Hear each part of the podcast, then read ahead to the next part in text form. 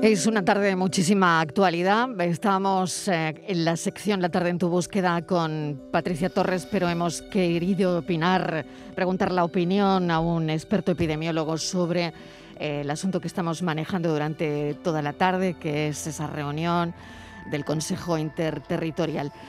Patricia, sí, estábamos hablando de una menor de 14 años en, Roqueta en Roquetas de Mar, desaparecida en Almería. Sí. Em, vamos a recordar, eh, si te parece, los teléfonos para situarnos en esta desaparición de esta menor de 14 años. Esa menor de 14 años que se llama María Fernanda Alburquerque Leao, que llevaría en paradero desconocido desde el pasado 23 de diciembre en la localidad almeriense de Roquetas de Mar. Para ofrecer algún dato que pueda ayudar a encontrarla, la Asociación SOS Desaparecidos ha facilitado los siguientes números de teléfono, por si alguien puede aportar, Mariló, esa pista sobre su paradero. Los números de teléfono son 642 65 0775 y el 649 952957.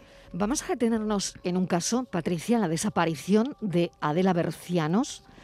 Su rastro se pierde en Santander el 1 de junio de 1994. ¿Qué pasó? Pues en junio de ese año, eh, Adela tenía 24 años, una niña de 4 y una relación sentimental con un hombre que le doblaba la edad. La joven tomó ese día un tren en Santander rumbo a Málaga con su pareja. Ahí se pierde su pista y ese es el último recuerdo de ella que conserva Marilo, su hija Lucía. Desde entonces Lucía sigue convencida de que su madre vive y busca respuestas. Quiere saber qué ocurrió y lo más importante, dónde está su madre. Lucía, bienvenida al programa. ¿Cómo estás? Hola, buenas tardes, muy bien. Bueno, coméntanos qué, sabes del, caso, cómo ha ido la investigación. Vale, pues mira, la, la investigación, yo supongo que sí, que se sigue investigando, porque bueno, después de fallecer mi abuelo, que era el padre de mi madre, Antonio Bercianos, pues la tuvimos que declarar por fallecida.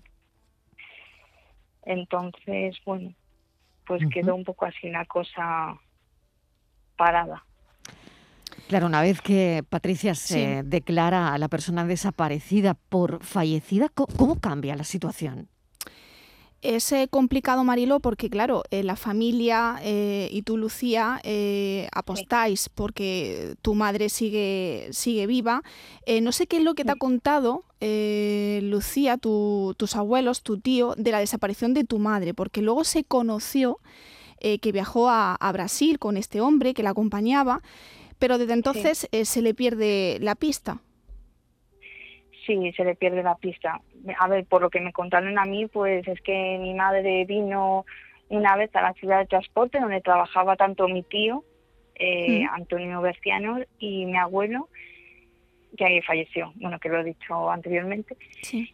Y bueno, y llegó ahí opuesta como ella era, con mm. lentillas azules y con el pelo rubio, bueno, que mi tío ni la conocía, que es el hermano de mi madre, mm. no, no la conocía y creo que de que llevó mi madre como para que me dieran pues como una pulsera o algo y luego hasta ahí yo creo que ya no lo supieron más. Mm. Pero Pero era por algo de sí, sí, por algo de un ajuste de cuentas o algo así. Mm.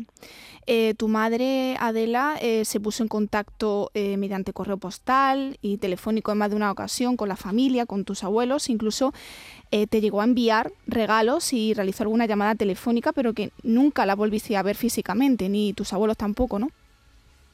Exacto, nunca. Yo la última vez que, la vi fue cuando me dejó allí en la estación, mm. donde se marchó con, con el hombre que se marchó, el hombre sentimental. Hmm.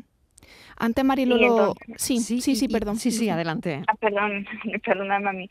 Y entonces, bueno, pues eh, lo que las llamadas que hizo mi hmm. madre era pues que, bueno, pues que me quería ver, que esperaba también, también lo decía en carta, ¿eh? que esperaba pasar las navidades con, pues, con nosotros. Hmm y mm. pero nunca apareció por casa ni nada. Y sí es verdad que en, en Navidad, me parece, en el Año Nuevo, por lo que me contaron mi... Claro, es que yo era muy pequeñita, entonces claro, cuatro pues, años. Me, explican. Mm. Claro, era cuatro años. Yo recuerdo algunas cosas, pero no muchas. Mm. Pues me contaron pues eso que llamó el, el Año Nuevo llorando y que estaba retenida. Y a partir de ahí ya no se supo más. Escribiste una carta en Facebook, eh, Lucía, por si en algún momento ella te leía, y ahí expresabas todo lo que sentías y lo que sientes por ella. Y yo he destacado un par de frases que me gustaría compartir contigo y con todos los oyentes, que tú decías, todo lo poco que pude llegar a vivir junto a ti, lo viví intensamente infeliz. Que sepas que me siento muy orgullosa de todo lo que hiciste tú por mí. Has sido la mejor madre del mundo porque lo que yo pienso en que algún día regreses y en que yo pueda volver a verte y abrazarte. Te quiero mucho y mucho más te extraño. Imagino que muchas veces, eh, Lucía, te habrás preguntado qué le pudo llevar a tu madre a separarse de su familia, de ti, y a no dar noticias en más de casi tres décadas, ¿no? Claro, es que es difícil, porque claro, en aquella época también no hay tantos adelantos como hay ahora. Mm. Bueno, es difícil, no lo mm. sé es que hay a veces que dices tú, ¿qué pudo pasar? Y no se sabe. Hmm. Entonces, bueno, pero yo no sé, como intuición de hija, ¿no? Ya no en hmm. este caso como madre, sino como hija, yo pienso que está viva. Ahora, también debo decir que igual sus condiciones, oye, que igual luego nos sorprende, pero igual no son las, las mejores, ¿no? Hmm.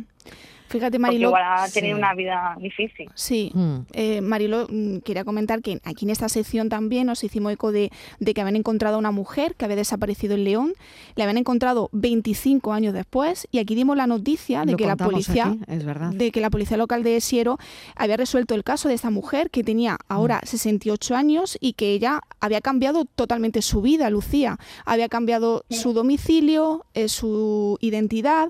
La encontraron en su domicilio la urbanización de la Fresneda, totalmente desorientada y, deshidratada. No sé si cuando escuchas este tipo de noticias piensas, bueno, ¿y si mi madre está viviendo otra vida en otro país? A ver, yo muchas veces lo pienso. Es más, yo no sé lo que la llevó a hacer todo esto, hmm. ¿sabes? Pero yo digo, pues es que yo no sé el motivo realmente, pero bueno, oye, no sé, igual es que no lo sé. Hmm. Hay a veces que dices, por un lado, dices, puede aparecer en cualquier momento. Por otro lado, piensas mal y dices, igual es que tuvo algún problema, yo que sé, en casa. Es que yo era muy pequeña, yo tampoco mm. puedo sacar mucho criterio porque no tengo mucho conocimiento en este en este caso. Mm.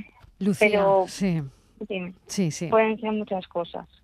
Te vamos a agradecer enormemente este ratito en la radio. Eh, mucho ánimo. Y, y gracias por habernos contado tu historia. Vale, de nada, a vosotros. Un saludo enorme. Un abrazo, Lucía. Vale, igualmente, un abrazo para vosotros.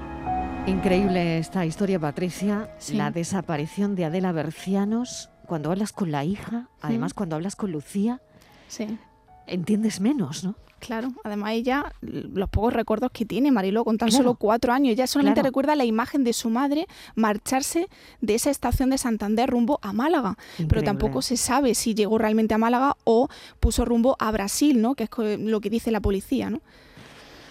En fin, bueno, pues seguimos la semana que viene. Sí. Eh, Patricia Torres, mil gracias, como siempre. Un beso grande. Hasta ahora, adiós.